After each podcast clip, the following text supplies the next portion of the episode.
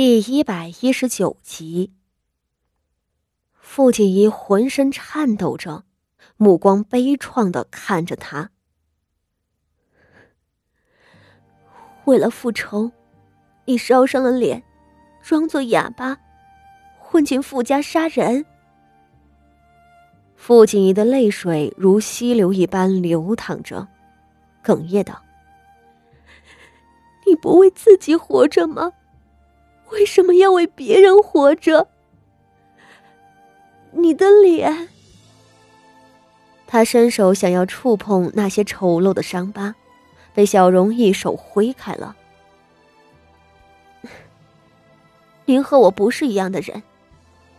他苦笑。您有您的前路，我没有，我连命都不要了，又何须顾及容貌？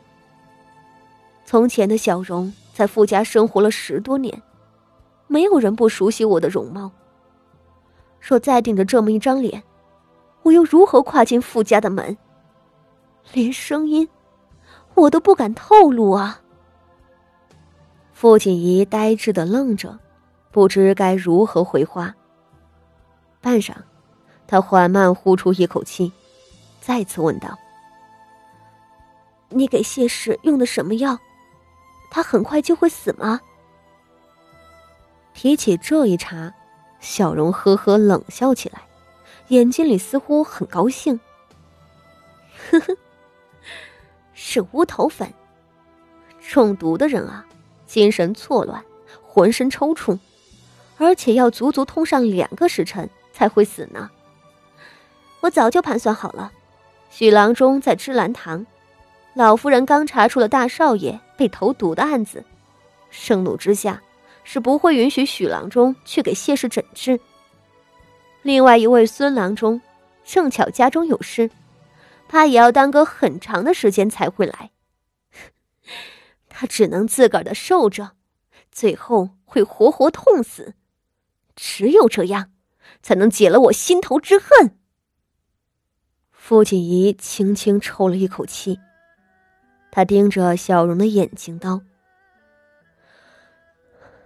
小荣，你这样做，你也逃不了啊。傅家是官宦人家，你插翅难逃。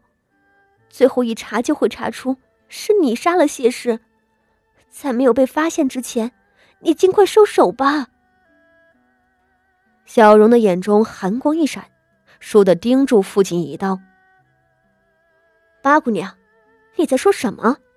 你要我收手？你要我救那个贱妇？他有些不可置信。可是，你不是也一样恨他吗？你为了揭露他对大少爷投毒的恶行，不惜以身作饵。我杀了他，你不高兴吗？不，不！傅锦衣叫着，拼命的摇头。不行。小荣，你不能死，这样不值得啊。他是什么东西？一个贱妇而已。我早晚会杀了他，但我不要用你的命去换他的命，因为他不配。小荣的目光呆住了。小荣，就算我求你了。傅锦仪恳切道：“你看这样行不行？”我可以帮你，但是你不能死。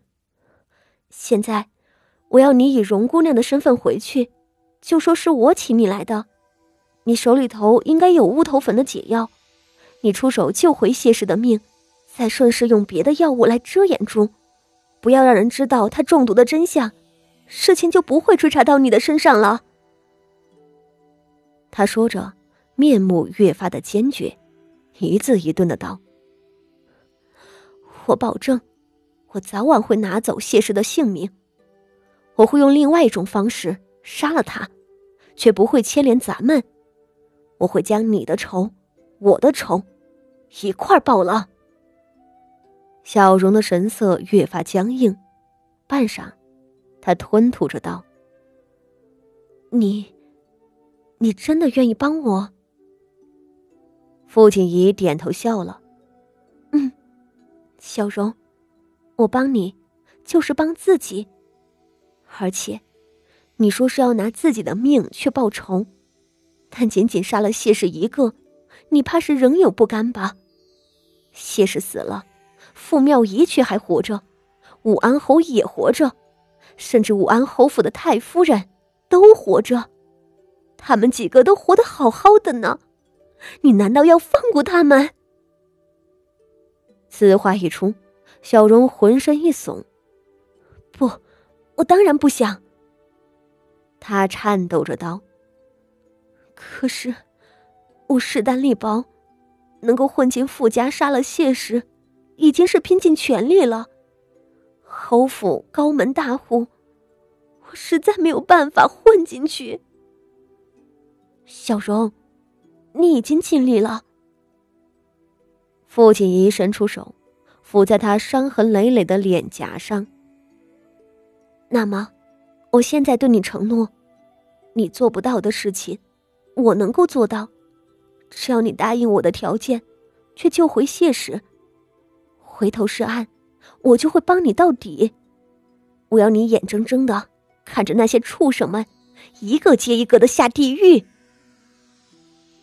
小荣微微张着嘴。目光震惊而僵硬。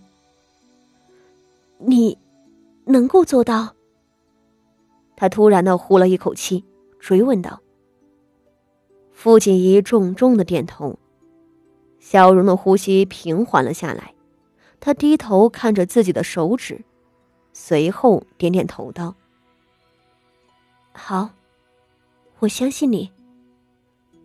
既然相信我，那你就要听我的。”父亲一道：“我们现在就回去，把解药拿给谢氏。”小荣踟蹰片刻，最终应允了。父亲一立刻将他拉起来，朝外走去。我们快点回去，你放心，孙显荣家的和七夕，他们都是我的人，我不会允许他们将你做过的事情说出去。他走了两步。身后的人却扯了他一下子，逼得他停住了脚步。傅锦仪心里微微沉了下去，回头道：“小荣，你怎么了？你想反悔吗？”